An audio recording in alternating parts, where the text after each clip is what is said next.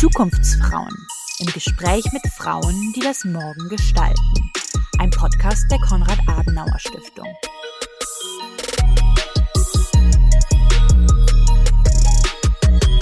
Hallo und herzlich willkommen zu einer neuen Folge der Zukunftsfrauen mit mir, Cara Emilia Dürr. Heute geht es um das Thema Journalismus und Pressefreiheit im Ausland. Dafür spreche ich mit Marion Sendka. Sie ist Auslandskorrespondentin und lebt überwiegend in der Türkei in Istanbul. Dort arbeitet sie vor allem für deutschsprachige Medien, unter anderem Zeit Online, das Weltfernsehen und den Deutschlandfunk. Wie sie die Arbeit der Journalisten und das Thema Pressefreiheit in der Türkei einschätzt, welche Herausforderungen sie in ihrem Beruf meistern muss und ob sie sich trotz ihrer Arbeit sicher in dem Land fühlt, erzählt sie uns heute. Hallo Frau Sendker, herzlichen Dank, dass Sie sich die Zeit nehmen und uns ein bisschen was über Ihren Beruf als Auslandskorrespondentin in der Türkei erzählen. Zunächst würde mich einmal interessieren, was Sie denn eigentlich so genau als Auslandskorrespondentin machen. Also wie sieht da Ihr Alltag aus? Hm. Im Grunde besteht mein Job aus, ähm, ja, aus Lesen, Reden, Beobachten und äh, Überlegen und dann Schreiben und dann auch wieder Lesen, Reden, Beobachten, Überlegen, Schreiben und so weiter.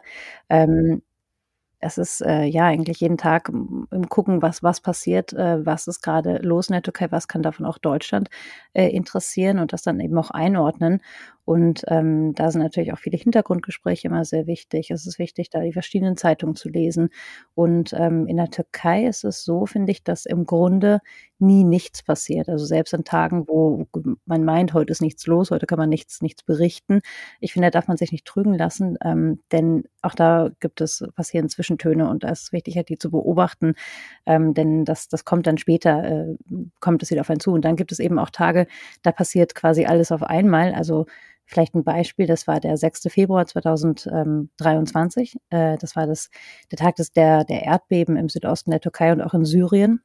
Und ich weiß noch, ich war an dem Tag ein bisschen später als sonst am Schreibtisch, also gegen zwischen acht und neun Uhr türkische Zeit, das ist dann zwischen sechs und sieben deutsche Zeit. Und da hatte ich schon Anfragen, ähm, ob ich schalten kann, ob ich berichten kann wegen der Erdbeben. Und das war einer der wenigen Tage, wo ich wirklich Morgen ganz gemütlich angegangen bin und nicht mal äh, aufs Handy geguckt hatte und auch gar nicht wusste, äh, dass überhaupt ein Erdbeben passiert war. Und dann noch dazu mit so katastrophalen Ausmaßen. Und ja, eine halbe Stunde später muss man dann eben fit sein. Und äh, da stand ich dann vor der Kamera und, und habe berichtet. Und dafür war es eben total wichtig, dass, dass man vorher auch immer schon ähm, über das Thema Thema Erdbeben gelesen hat, sich eingelesen hat, geguckt hat, ähm, was äh, gibt es da für Hintergründe etc. Und dann ging der Tag eben auch sehr schnell rum. Also man hat viel, äh, viel telefoniert, ähm, mit Menschen vor Ort äh, geguckt in den sozialen Medien, was gibt es da.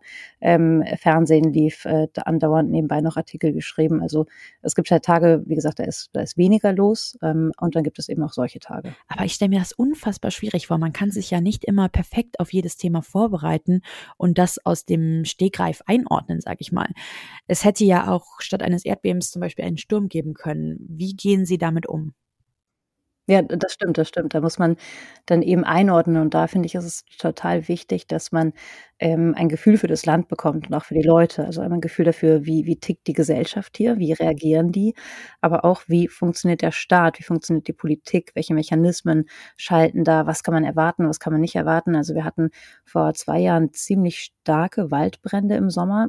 Waldbrände sind im Sommer in der Türkei eigentlich normal, aber da waren sie wirklich ähm, außerordentlich groß. Und ähm, da weiß ich noch, waren die Redakteure in Deutschland nämlich so, so überrascht, dass die Menschen hier ähm, dass es, dass die gar nicht gefragt haben, können irgendwelche Notlager für äh, ja, Evakuierte aufgebaut werden. Denn ähm, der, der Staat ist da eben, hängt da ein bisschen, hing da ein bisschen hinterher, aber für die Leute hier war das halt gar kein Problem, weil natürlich wurden die dann von Menschen in der Umgebung einfach so von Fremden aufgenommen. Und ähm, um das dann eben einzuordnen und sich dann nicht auch davon ja überraschen zu lassen, das ist eben total wichtig, finde ich, das Land und die Leute zu kennen und immer besser kennenzulernen. Wie lange sind Sie denn schon Auslandskorrespondentin in der Türkei? Ich war zum allerersten Mal für ein Praktikum, ähm, in der Türkei, das war 2015. Bin dann aber nur ein paar Wochen auch geblieben, ähm, bin zurückgegangen wieder fürs Studium, habe dann äh, das Jurastudium in Deutschland beendet, das Staatsexamen geschrieben und bin dann immer wieder hin und her geflogen und ähm, dann hat sich das so ergeben und so aufgebaut und ich bin eigentlich seit der Corona-Pandemie mehr oder weniger fest hier. Und wieso die Türkei? Sie sagen, Sie haben dort vorher ein Praktikum gemacht, dann haben Sie sich ja auch aktiv für dieses Land entschieden. Was hat Sie dorthin gezogen? Ehrlich gesagt, es war so, ich hatte im Studium, im Jurastudium, ich war ähm, zwei Semester in Rom, ich wollte immer in Rom studieren, ähm, habe dann dort, weil ähm, Rom eine sehr teure Stadt ist, brauchte ich Nebenjobs und habe ähm, weil ich im Kellnern überhaupt nicht gut war, ähm, bin ich dann zum Vatikan gekommen und habe da sehr viel gearbeitet habe das auch sehr gerne gemacht. Bin, äh, ich bin katholisch und bin ähm, ja also mache auch bin, bin gerne in der Kirche mit der Kirche verbunden. Kam dann aber zurück aus Rom und hatte so ein bisschen, es war, es war mir einfach ein bisschen zu viel und ich wollte noch mal ins Ausland gehen. Ich brauchte noch ein Praktikum für ähm, äh, die Ausbildung, die ich neben dem Studium gemacht habe. Die ist auch auch von der KAS, die Journalistische Nachwuchsakademie war das. Und ähm, da habe ich gedacht, wo kann ich hingehen, wo keine Kirche ist, also wo die katholische Kirche nicht groß ist. Und so kam das eigentlich mit der Türkei. Und dann ja kam ich kam ich hier hin kam nach Istanbul, habe das Land kennengelernt und ähm, bin seitdem immer wieder, es war ein Gefühl, dass ich immer wieder dorthin wollte und das hat sich nachher als richtig rausgestellt. Das finde ich sehr spannend und da möchte ich gerne auch gleich nochmal drauf zurückkommen. Nun interessiert mich aber auch noch, was für Sie den Job als Auslandskorrespondentin ausmacht. Hm. Ja, vielleicht erstmal, was, ähm, was ist überhaupt der Job von Korrespondenten? Das ist eine, nämlich eine gute Frage, weil darüber spricht man so wenig, finde ich. Was, was müssen die machen? Und im Grunde ist der Job zu berichten, was passiert und was auch wichtig ist für das Zielland, also in dem Fall für Deutschland. Ähm, dazu gehört auch immer noch ein Erklären, ein, ein Analysieren, denn die Kultur im Ausland, gerade in der Türkei, ist schon ziemlich verschieden, auch wenn wir, ähm, wenn wir uns sehr nahestehen.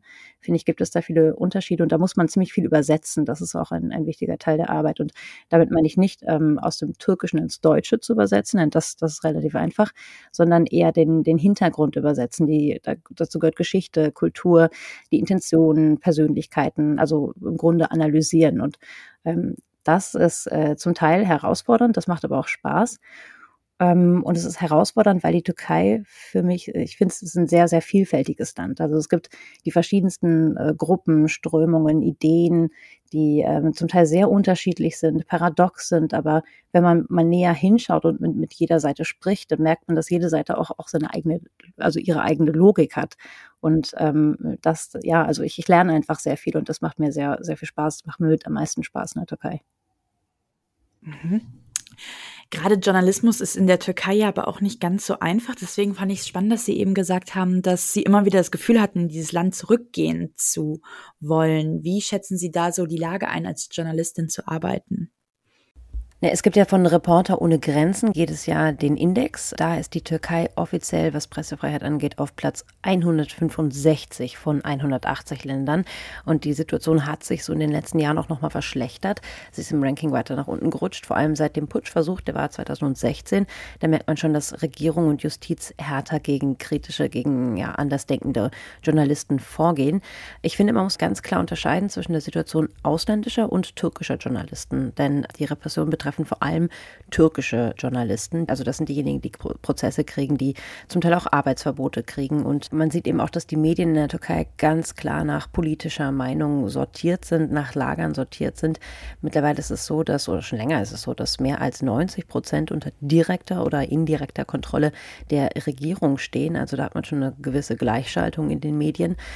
Und wenn man dann versucht, sich als ausländischer Journalist zu informieren, muss man auch lernen, damit umzugehen, dass es viel Desinformation gibt, dass es viel gesteuerte Informationen gibt.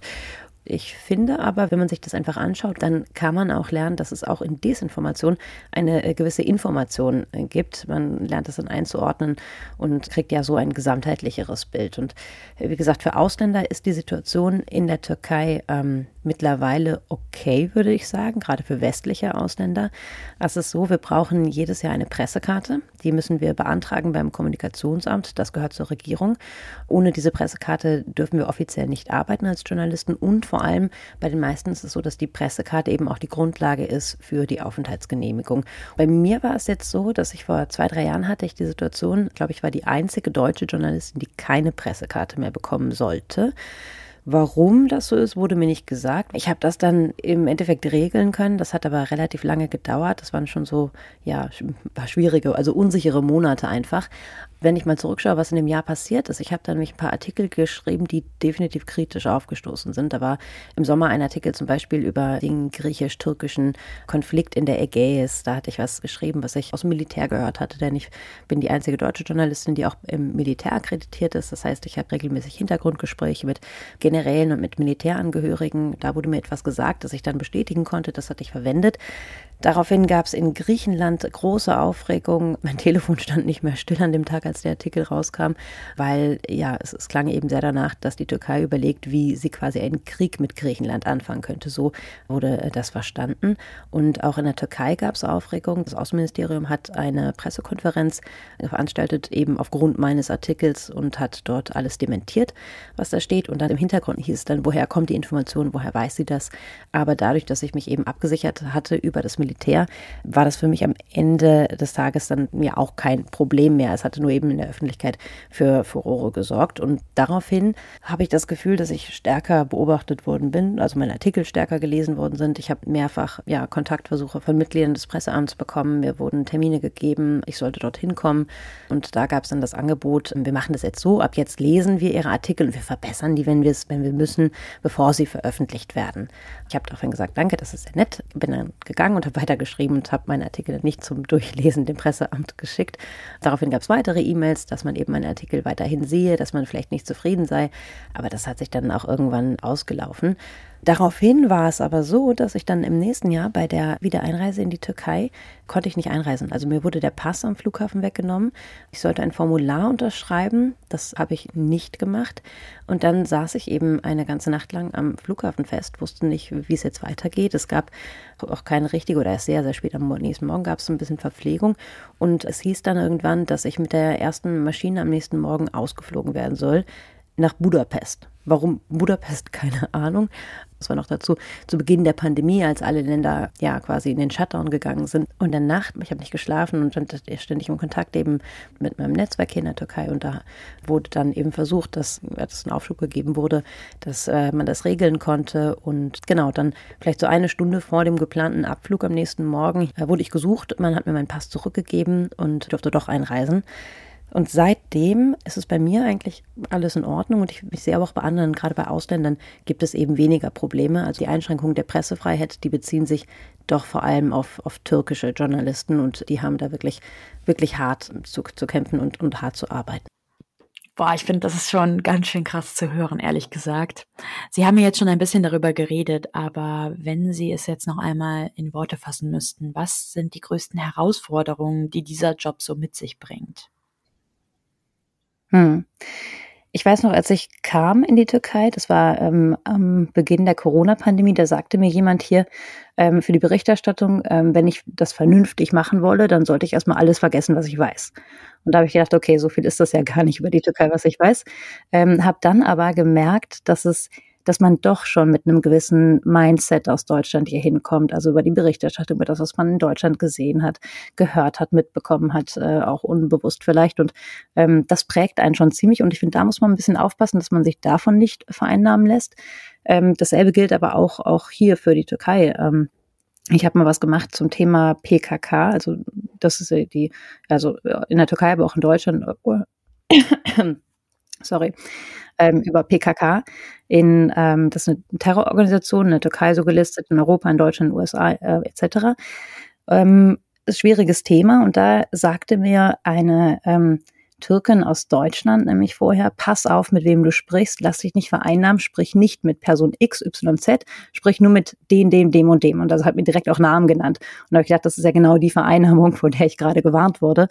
Ähm, also da muss man schon, schon ziemlich aufpassen, dass man da ähm, ja, dass man sich da nicht von einer Geschichte eben dann überrumpeln lässt und auch nicht zu emotional wird, sondern dass man da eben auch noch in der, in der Journalistenrolle drin bleibt. Und ähm, was sich für mich da echt äh, bewährt hat, sind, sind die Werte, ähm, die man als Journalist ja auch hat. Also ähm, sich immer wieder daran äh, zu erinnern, dass man, dass man kein Weltverbesserer ist, dass man kein Aktivist ist, sondern dass man in erster Linie erstmal berichtet und erklärt und analysiert und dass es nicht darum geht, eine gewisse Meinung zu verbreiten, sondern ähm, ja, man, man kann nie neutral sein. Kein Mensch ist, ist neutral und objektiv, aber dass man versucht eben auch mit allen Seiten zu sprechen, also von, von ganz links bis ganz rechts, von ganz säkular bis eben auch mit, mit Islamisten, ähm, versuche ich regelmäßig da, da mit jeder Seite zu sprechen und nachzufragen und den Kontakt eben ähm, zu halten, um, um ja, ein gesamtes Bild zu bekommen.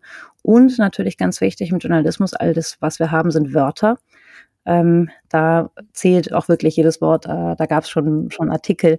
Ähm, da, da wusste ich schon beim Schreiben, dieser Satz kann mir Probleme einbringen. Er brachte mir dann auch Probleme ein, aber weil ich eben ein gewisses Wort noch eingebracht habe, ähm, war es dann, stellte sich es am Ende eben doch nicht als Problem heraus.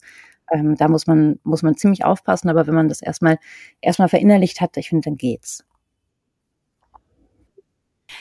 Sie haben ja gerade gesagt, um ein möglichst umfassendes Bild zu bekommen, sprechen Sie mit den unterschiedlichsten Leuten, manchmal vielleicht auch mit Leuten aus etwas schwierigeren Szenen, sag ich mal.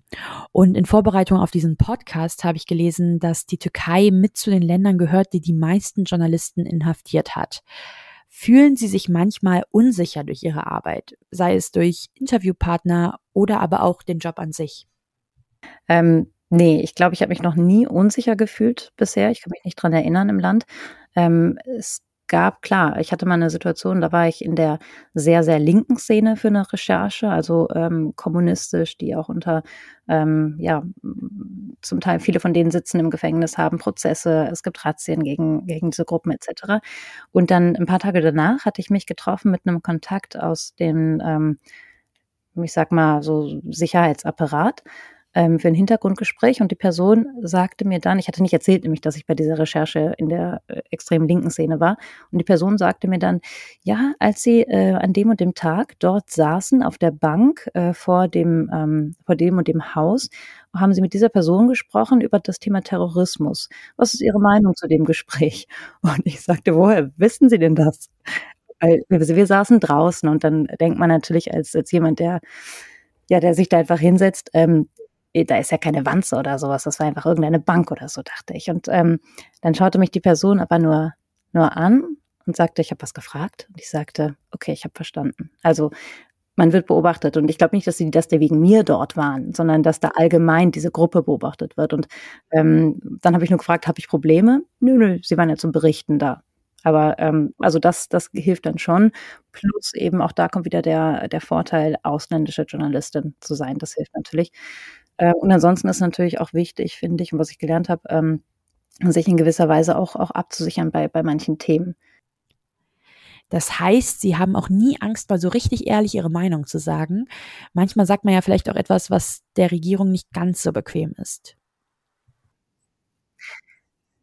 Ja, ähm, klar. Die Frage ist halt immer, wie sagt man es, finde ich, und, ähm, Meinung sagen oder berichten. Also klar, Journalisten sagen auch Meinung, das nennt man dann Kommentar und das, ähm, ist auch ist auch wichtig und und richtig, dass Journalisten das machen, dass das dann auch als Kommentar markiert wird und gekennzeichnet wird. Und in dem Fall, ähm, denke ich aber also bisher war es bei mir auch so, wenn man da nicht, ähm, beleidigend wird wirklich oder eben Dinge sagt, die also Tatsachenbehauptungen aufstellt, die man nicht untermauern kann. Ähm, da ähm, also darauf achte ich eben auf diese zwei Dinge, dass es nicht eine Beleidigung ist und ähm, dass ich äh, ja, dass ich keine, dass ich nichts schreibe oder sage, von dem ich nicht wirklich sicher sagen kann. Anhaltspunkt A, Anhaltspunkt B, daher sind die Informationen und ähm, das dann eben auch entsprechend so formuliere. Und äh, bisher bin ich damit sehr gut gefahren. Mhm. Sind Sie eigentlich alleine sozusagen vor Ort oder haben Sie ein Team sozusagen, was Ihnen auch den Rücken stärkt? Hm. Ich habe, ähm, also ich arbeite meistens äh, alleine, habe aber natürlich auch, äh, ich habe Pro äh, Producer, die äh, je nach Geschichte dann, also verschiedene, je nachdem wer gerade Zeit hat und welche Geschichte gerade ist, die ich ähm, oder auch wo es im Land eben ist, die ich dann dazu hole äh, oder fürs fürs Fernsehen, wenn wir rausgehen, habe ich natürlich ähm, äh, auch ein Team von Kameramännern, Kamerafrauen, denn gerade draußen, ähm, ja, würde ich das mit der Kamera nicht alleine machen wollen. Wie empfinden Sie das denn als Frau in der Türkei zu arbeiten? Haben Sie das Gefühl, es ist schwieriger als als Mann? Und werden Sie genauso ernst genommen, sage ich mal, oder ist das schwieriger? Ja, ich, ich weiß nicht, wie es für einen Mann ist, weil ich kein Mann bin, ähm, aber ich kann mir vorstellen, dass es ein bisschen äh, schwieriger ist als Frau in, in gewissen Bereichen, also zu, in den meisten Bereichen sogar. Ähm, vor allem was, äh, ja, bei allem, was mit Religion zu tun hat.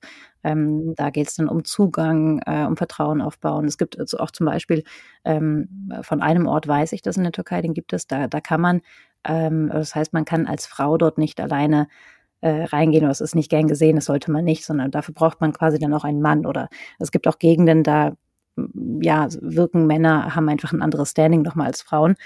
Ähm, da, ja, das, das, ist schon, das ist schon schwieriger, das stimmt. Ähm, da muss man sich dann entweder einen Mann suchen, der mitkommt oder es irgendwie anders versuchen um, oder muss auch wirklich länger dann äh, an Geschichten sitzen und arbeiten. Ähm, und was mir aufgefallen ist, man wird als Frau auch eher unterschätzt. Also nicht immer, aber, aber schon eher so. Ähm, und ja, ich meine, da, da kann man sich jetzt äh, drüber aufregen, auch mit Recht. Äh, oder man arbeitet eben damit, man akzeptiert es eben, dass es, dass es halt so ist. Und ähm, ja, äh, ich, ich versuche es einfach, einfach mit dann einzubauen und einfach dran zu bleiben. Ähm, manchmal muss ich dann ein bisschen länger, ein bisschen mehr, ein bisschen häufiger. Das stimmt schon. Ähm, aber was mir auch aufgefallen ist in der Türkei, ähm, Frauen, äh, und das ist ein bisschen paradox, also ja, passt nicht ganz mit dem, was ich vorher gesagt habe, zusammen, aber das ist eben auch so in der Türkei. Frauen werden ähm, in einer ganz besonderen Weise respektiert hier. Das hat was mit der, äh, ja, kulturell mit der Mutterfigur zu tun und eben der, der Kultur von, von früher, noch von, vom Osmanischen Reich und von der Zeit auch noch mal davor, äh, wo die Frau eben ganz klar die, die Chefin war. Ähm, also das merkt man schon, dass, dass zum Beispiel in Gesprächen, äh, auch wenn Männer mit dabei sind ähm, und ein Mann gerade fluchen möchte, dann ähm, sagt er, schaut er mich an und sagt, entschuldigen Sie bitte und nimmt dann einen, einen ganz leichten Fluch, aber auch nur, ich finde das immer ein bisschen amüsant. Ähm, aber auch das kann ich ja nicht ändern. Und daher ähm, ja, macht man das dann eben mit. Ähm, was ich aber auch gemerkt habe, ist, dadurch, dass ich Ausländerin bin, habe ich manchmal, denke ich, einen Vorteil, wenn man mich dann nicht so in diese ähm, türkische Frauenrolle reinsetzt. Und ähm, ich habe mein, mein Mann ist Türke und ähm, da habe ich auch jetzt gemerkt, gerade in, in, ja, bei, bei Inter, in Interviewsituationen ist das so, wenn man gerade im Smalltalk ist und dann eben erzählt, mein Mann ist Türke, dass ähm, auf einmal der, der Gegenüber verändert sich. Also gerade wenn es Männer ein Mann ist, wenn er Frau ist, brauche ich das nicht erzählen. Mit Frauen läuft es gut. Aber gerade bei Männern, man, man wird dann offener, es schafft Vertrauen. Und ähm, mein Gefühl ist, ich werde dann nicht mehr nur als, als das, das Blondchen aus Deutschland angesehen, das im schlimmsten Fall noch mit irgendwelchen überhobenen, also aus türkischer Sicht überhobenen Moralvorstellungen ankommt, ähm, die Welt verbessern will und so weiter, sondern ähm, es schafft einen anderen Zugang. Und ich habe lange überlegt, ob ich diesen Satz benutzen soll. Mein Mann ist Türke ähm, weil, also ich bin ja diejenige, die, die den Job dort macht, aber es, es funktioniert halt in gewissen ähm, äh, gesellschaftlichen Schichten hier einfach gut und ist halt ein Türöffner. Wie erleben Sie denn im Allgemeinen gerade die Situation der Frauen in der Türkei? Ich erlebe die Situation der Frau oder der Frauen in der Türkei momentan als ziemlich polarisiert. Ähm, auch gesamtgesellschaftlich äh, ist es stark polarisiert. Also es gibt verschiedene, verschiedene Lager, die ähm, ja zum Teil gar nicht so zusammenpassen. Ja. ich finde, es brodelt auch. Es ist so im, im Umbruch. Ähm, ich denke, dass das fing auch damit schon an, dass äh, Staatspräsident Erdogan der seit mehr als 20 Jahren an der Macht ist, der hat in seiner, ähm, in seiner Zeit, in der Regierungszeit, hat er dafür gesorgt, dass Frauen ähm, auch mit Kopftuch zum Beispiel, dass sie äh, studieren können, dass, dass mit Kopftuch an die Uni gehen können. Er hat dafür gesorgt, auch mit Programmen, dass ähm, mehr Frauen in Bildung kommen. Und ähm, das ist natürlich einmal ein Widerspruch zu dem, was er ansonsten über Frauen schon gesagt hat, nämlich, dass sie vor allem Kinder kriegen sollen und so weiter.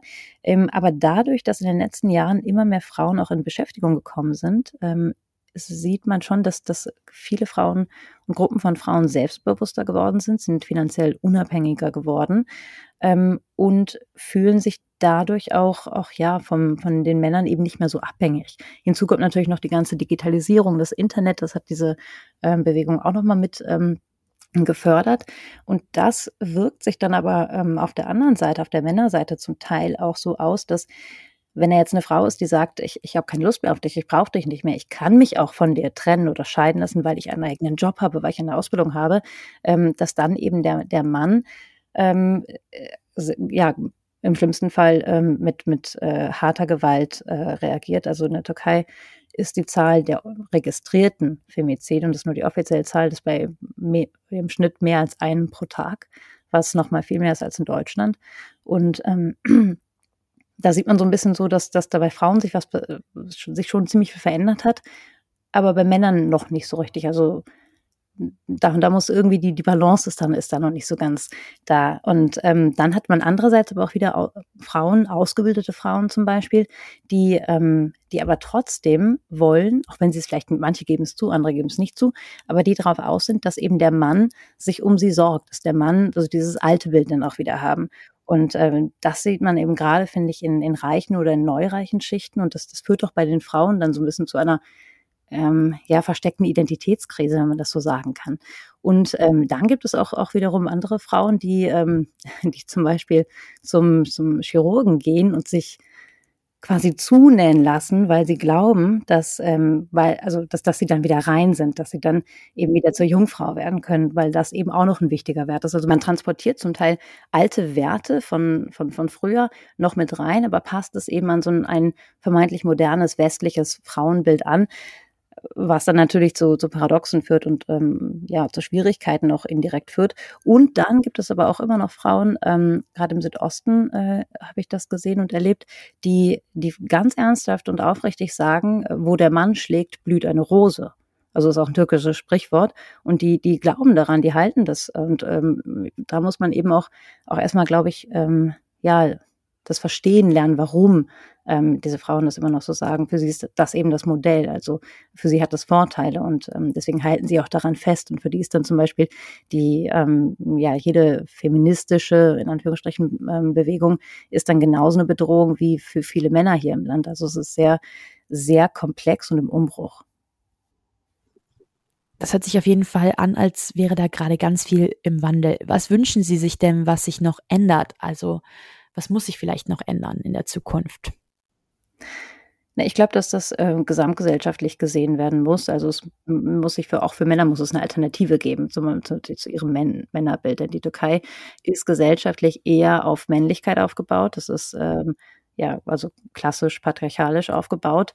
Ähm, das sieht man auch jetzt noch äh, bei in, in, der Justiz zum Beispiel, wenn eine Frau sich äh, trennen oder scheiden möchte, ähm, weil sie jemand anderen hat, dann wäre das in Deutschland kein Problem. Also vielleicht privaten Problem natürlich zwischen den beiden Menschen, aber ähm, das, das Gericht macht dann einfach, ja, die, also die, die Scheidung, das ist, es, es läuft einfach so. In, in der Türkei ist es eher so, dass ähm, es eine Reihe von Gerichtsurteilen gibt, ähm, dass der Mann äh, der dann vor Gericht steht, weil er die Frau ähm, geschlagen hat oder äh, noch Schlimmeres gemacht hat mit ihr, dass ähm, nach dem Recht, nach geltendem Recht müsste er bestraft werden, aber die Richter sagen dann, naja, man kann es ja verstehen, die Frau hat ja auch seine Ehre verletzt, dadurch, dass sie ihn abgewiesen hat, dadurch, dass sie wen anders nehmen wollte oder nehmen möchte. Von daher gibt es eine Strafminderung. Also solche Sachen, die, äh, die passieren eben.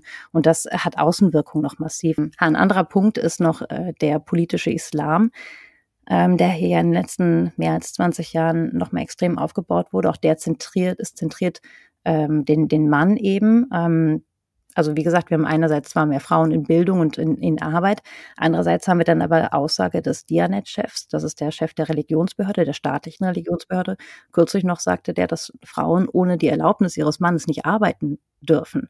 Und das ist natürlich nicht rechtlich bindend, aber das führt eben in gewissen Gruppen zu einer ähm, gewissen Atmosphäre und das wirkt sich aus. Und ich glaube, oder was ich mir da wünschen würde, wäre vor allem mehr Bildung für das Land. Das ist ja auch das, was ähm, Republikgründer Mustafa Kemal Atatürk, der hat, ähm, der hat damals schon sinngemäß gesagt, dass die Revolution oder die Veränderung einer Gesellschaft, die, die kann nur durch Frauen geschehen. Ähm, denn Frauen erziehen eben die Mädchen und die Jungen, die erziehen die, die Frauen von, in, die, die zukünftigen Frauen, die zukünftigen Männer auch. Und er hat dafür vor allem in den ländlichen Regionen hat er äh, Dorfinstitute gegründet, ähm, da, das war halt auch, auch für, für Jungs, glaube ich, aber vor allem für Frauen und für, für Mädchen, die dort eben ähm, ja Dinge gelernt haben, praktische Dinge, aber auch ähm, auch, auch einfach Aufklärung, äh, Bildung bekommen haben. Die sind, diese Institute sind aber dann wenige Jahre nach seinem Tod, in den 40er Jahren, sind die geschlossen worden. Und ähm, jetzt ist die Situation, wir haben in der Türkei zwar mittlerweile mehr als 200 Universitäten, die ungefähr die Hälfte davon ist staatlich. Im Vergleich dazu, wir haben in Deutschland, ähm, was ein vergleichbares Land ist, weil es ungefähr dieselbe Bevölkerungszahl ist, haben wir, äh, ich glaube, etwas mehr als 100 Universitäten. Also Türkei hat zwar doppelt so viel, aber auch wenn 20 Prozent ähm, der Bevölkerung in Hochschulen eingeschrieben ist, haben aktuell nach den offiziellen Zahlen nicht mal drei Prozent überhaupt einen Abschluss. Und ähm, wenn man die zusammenzählt, die ähm, nicht äh, lesen und schreiben können, äh, plus die, die zwar in der Grundschule waren, aber keinen Abschluss haben, plus die mit Grundschulabschluss, plus die mit einem Abschluss von einer ja, mittleren Schule, aber es ist noch nicht mal mit der Realschule vergleichbar. Ähm, da, also wo eher so praktische Dinge gelernt werden, äh, da kommt man dann nach den offiziellen Zahlen auf mehr als 50 Prozent. Und das heißt, mehr als die Hälfte des Landes kann offiziell entweder gar nicht lesen und schreiben oder, oder kann es zwar, aber hat nie wirklich ähm, ja, so diese Bildung, wie wir das in Deutschland äh, verstehen, erfahren. Und ähm, dadurch werden halt eben auch alte, alte Modelle, alte Rollen, ähm, Vorstellungen werden weniger hinterfragt, sondern man hält sich eben daran fest. Und ich glaube, das ist so mit einer der wichtigsten Punkte, wo angesetzt werden müsste.